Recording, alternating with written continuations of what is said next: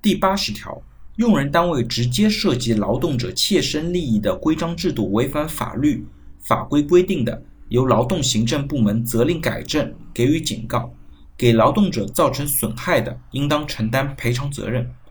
那这条呢，其实是和前面的第四条遥相呼应的。这边违反法律法规的规定呢，其实包括实体上的违法以及程序上的违法。它不只是说违反劳动合同法或者劳动法之类的劳动法律法规，那如果规章制度的违法给劳动者造成损害的，那用人单位呢还应当承担赔偿责任，劳动者呢也是可以解除劳动合同的。这个时候呢，用人单位还需要支付经济补偿。